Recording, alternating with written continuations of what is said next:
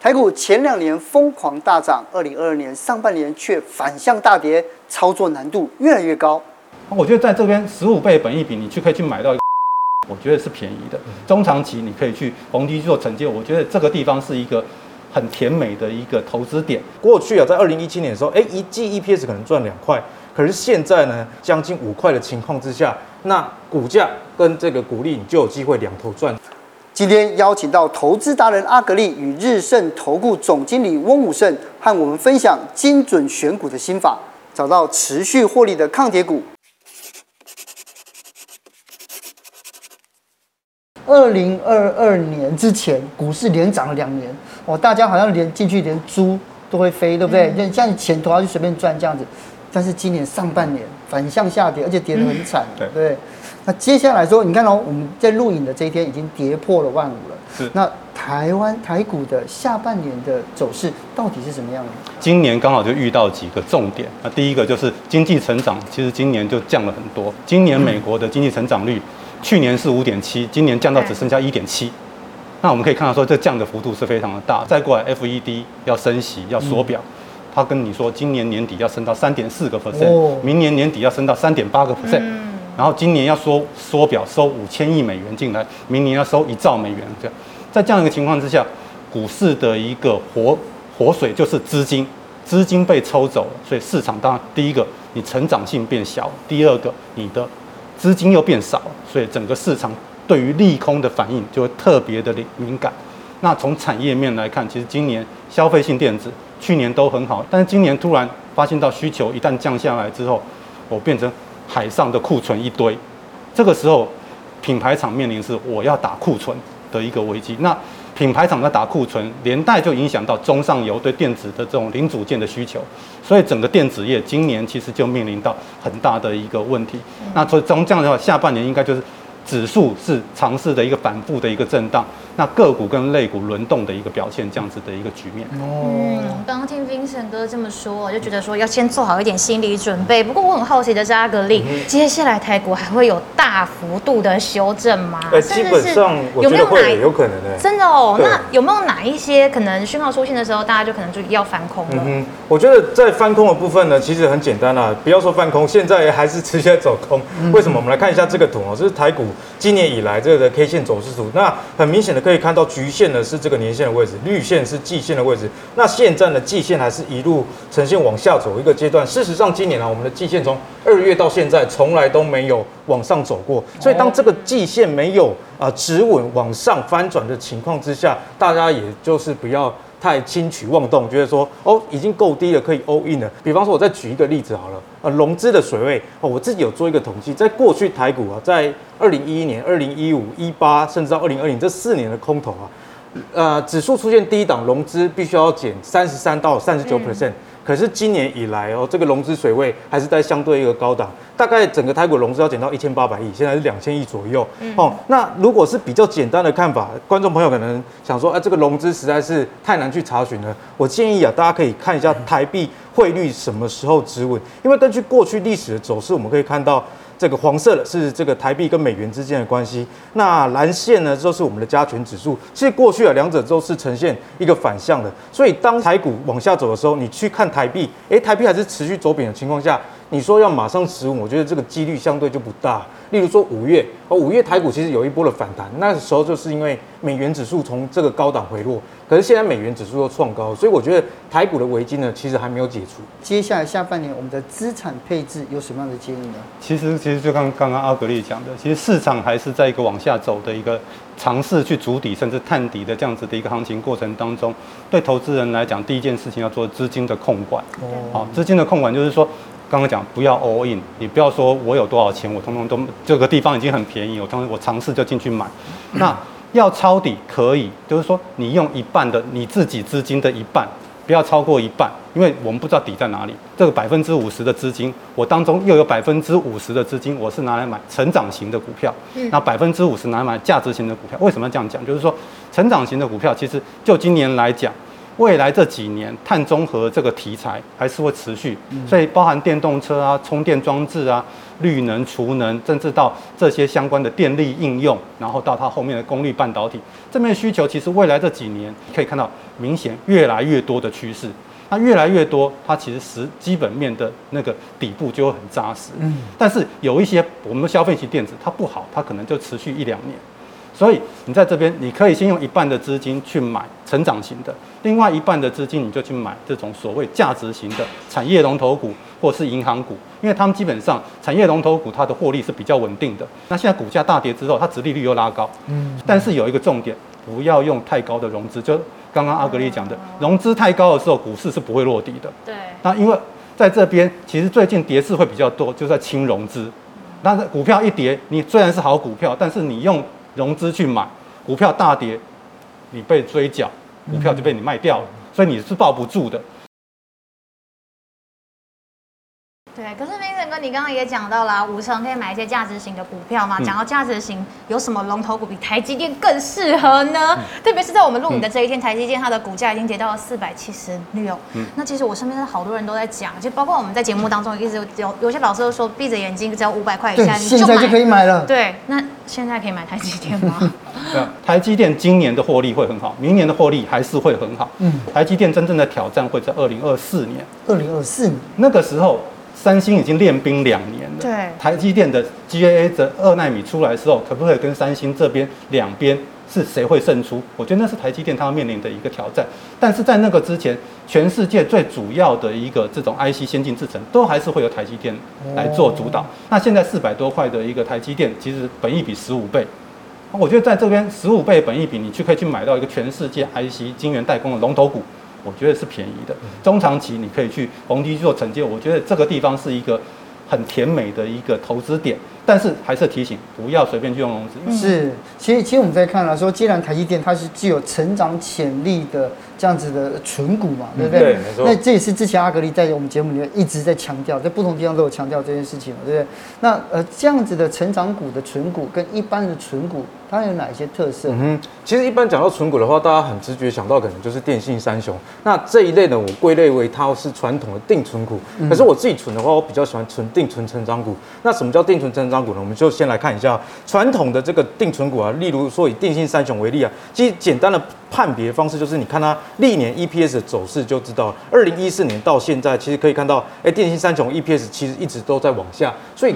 虽然它的这个股利配发很稳定，但是它并没有办法越配越多。那我想这个抗通膨的话，公司的成长性是非常重要的。嗯、那我们看下一张哦，就是一个很典型定存成长股的例子。那定存成长股的例子，同样的，你看哦，从二零一七到现在，这些公司每一季的这个 EPS 基本上都是呈往右上角走成长这样的趋势。嗯、包含了这个台湾的药局的龙头大树啊，嗯、以及台湾中古车放贷的这个龙头裕隆，加上这个中国租赁的在台湾的龙头哦，就是。中租 KY 都可以看到，哎，他们的 EPS 都非常的强。以中租为例好了，过去啊，在二零一七年的时候，哎，一季 EPS 可能赚两块，可是现在呢，在这个现在一季可以赚将近五块的情况之下，那股价跟这个股利，你就有机会两头赚这样一个情形。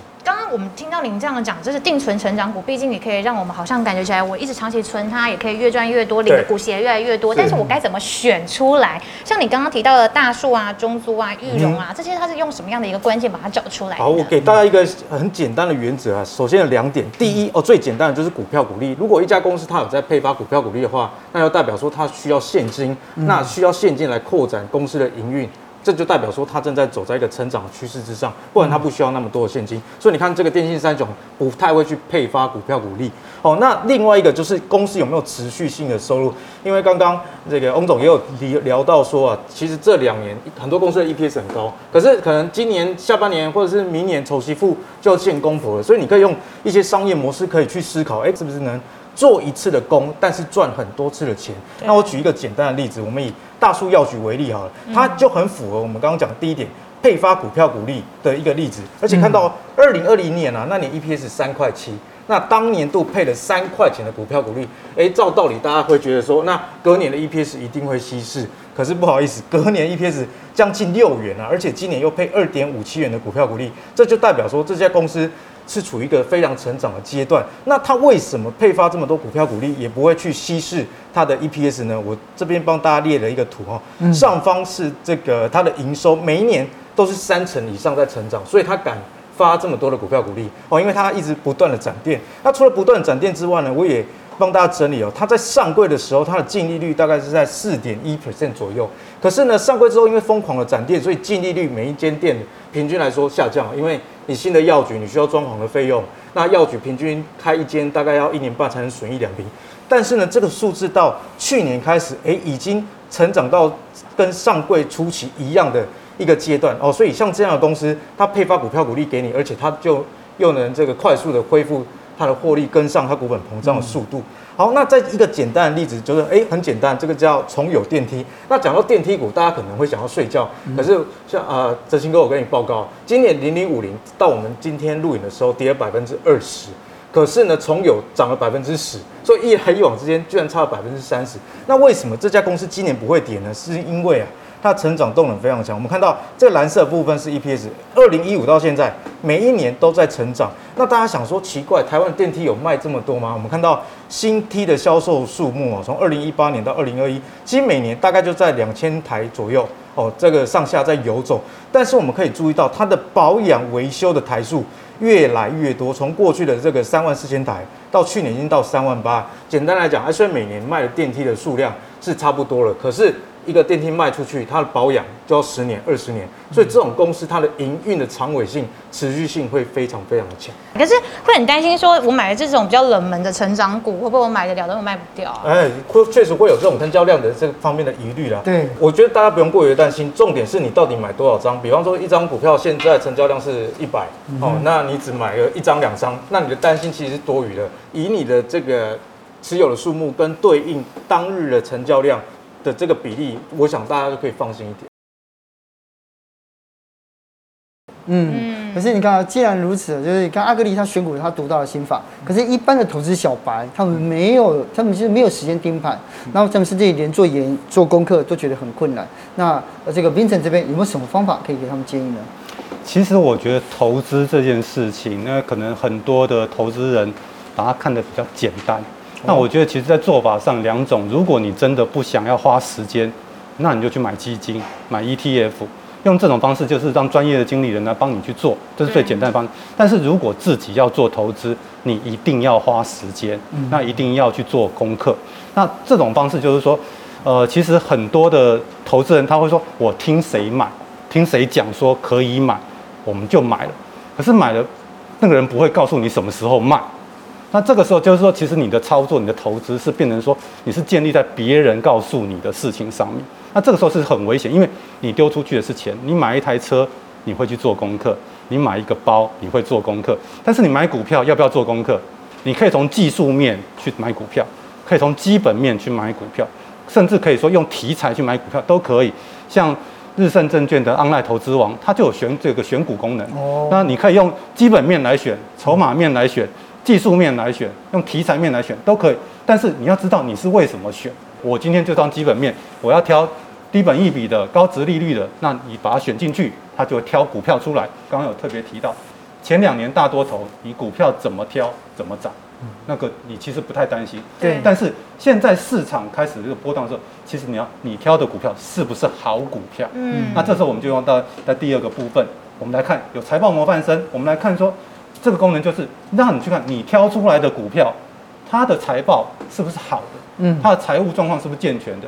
因为景气如果大幅波动，你的财务状况是不好的，很有可能你面对投资的风险就会变大。嗯，所以我们还是要在这边跟投资人说，你要善用券商的这种工具，然后用自己的找出一套适合适合自己的方法。那有的人个性急。你叫他长线投资，他抱不住；有的人就是我神经就是比较大条，台积电怎么跌，我就是抱得住。那他就适合长线投资。所以每个人先要去分析自己的个性，找出适合自己的一个投资标的，然后再来做投资。我觉得这样子才能在整个投资的路上走得比较远。其实刚刚 Vincent 帮我们提到啊，在前两个步骤可以帮我们挑出好股票，不过在第三个步骤条件单的买进，这是什么意思？哦，就是说，当我们有了投资计划之后，我们就是要有纪律去执行。那条件单的话，就是说我们可以设定说，我需要用在什么价位去买。或者是什么成交量在什么样状况买，或者指数到了什么样的一个水准的时候，我们可以去买。所以这个而且是三个月的长效，三个月。对，所以你现在设，未来三个月它都会自动生效。嗯。那所以说，我觉得它就相当方便，你就不需要一天到晚盯着盘去看这件事情。那我们买了股票之后呢？我们什么时候要卖？当然就是涨了之后，如果说它有涨到一定的幅度的时候，它如果一旦转弱的时候，我们就可以卖。这这就移动锁利的一个概念，对，就是说停利，就是说它一旦涨到一定的程度的时候，它股价开始转弱了、下跌了，我们就自动把它卖掉。所以这也是一个三个月的长效。所以我们说在这边可以来看，就是说你在低点买到了，然后上来的时候你就把它卖掉，这符合说我们下半年说的，就是下半年可能是以一个比较区间的来回波动的一个震荡的情况，这种的。下单的方式就非常的一个适合我们投资人。对，是 Vincent 这样讲的话，其实这个投资变得非常简单哦。不过我还是想请教阿格力，就是呃，在今年下半年，你自己的观察名单里面有哪一些是这些成长的这种定存股？嗯那我们刚刚其实有讲到台积电，我其实也蛮认同台积电的成长啦，因为台积电最近的这个法说也提到，明年资本支出还在四百亿以上。不过呢，我觉得有时候我们选股上可以有一点小聪明。那什么叫小聪明呢？就是可以去找台积电的耗材供应链。耗材供应链。对，那为什么要找它的耗材供应链呢？我们先看右边这张图哦，这张呢就是台积电跟另外一家公司叫崇越，崇越是供应台积电光主义跟这个细晶圆的哦，它代理日本信越化学，所以呢。台积电产能多高，这个崇越就能赚多少钱。所以我们可以看到，双方啊的月营收年增率其实都非常相近，方向其实也都一致，验证了他们的这个上下游的关系。但是很好玩的是，我们看到台积电的这个盈余在投资比率啊，就是蓝线这一条啊，其实持续的在往上走。其实这很好理解，就是诶，我为了维持我的这个竞争力，我需要很大的资本支出，因此呢，我的盈余里面这个百分比啊，有很高的一部分需要拿去再投资。但是如果我们的小聪明是放在诶它的耗材供应商，可以看到从越的它的这个盈余在投资比率其实一路往下滑的状况，这就好像我说我们考试啊不用去补习也可以考很高分哦。所以如果大家是担心这个高资本支出所造成的压力的话，诶相关的这些耗材供应链，例如说从越，就是大家去可以留意的。好，那在买点的部分呢，我觉得为什么说下半年是一个我会关注的时间点？是因为今年上半年，你看这个费半指数大概杀了百分之四十了啊。那最近台股的这个半导体相关类股也持续在下跌。那以崇越这家公司来说，我们看到啊，从二零一八哈到目前为止，其实这四年的时间点，它大部分啊的本益比都在这个局限，也就是十二倍以下。那常态本益比呢，大概在十一倍。但是我们目前看到，哎，其实这。最近呢，台股的回档，它已经快回到本一比十倍的这个位阶。那过去发生本一比十倍的情况之下，其实都是在一些比较股灾的时期哦。所以我觉得大家可以参考本一比河流图，以及哎这个本一比河流图是否往上，就代表说这是一家成长型的公司。那又跌到相对的便宜的价位的时候，这时候风险会比较低。是，所以在这边呢，可以看到很多的这种未来的可能性。就一年下半年到底要怎么买？嗯、那今天非常感谢这个 Vincent 跟阿格丽来现场跟我们分享。对，就又有机会来再来好好聊一聊他们的投资心态。嗯。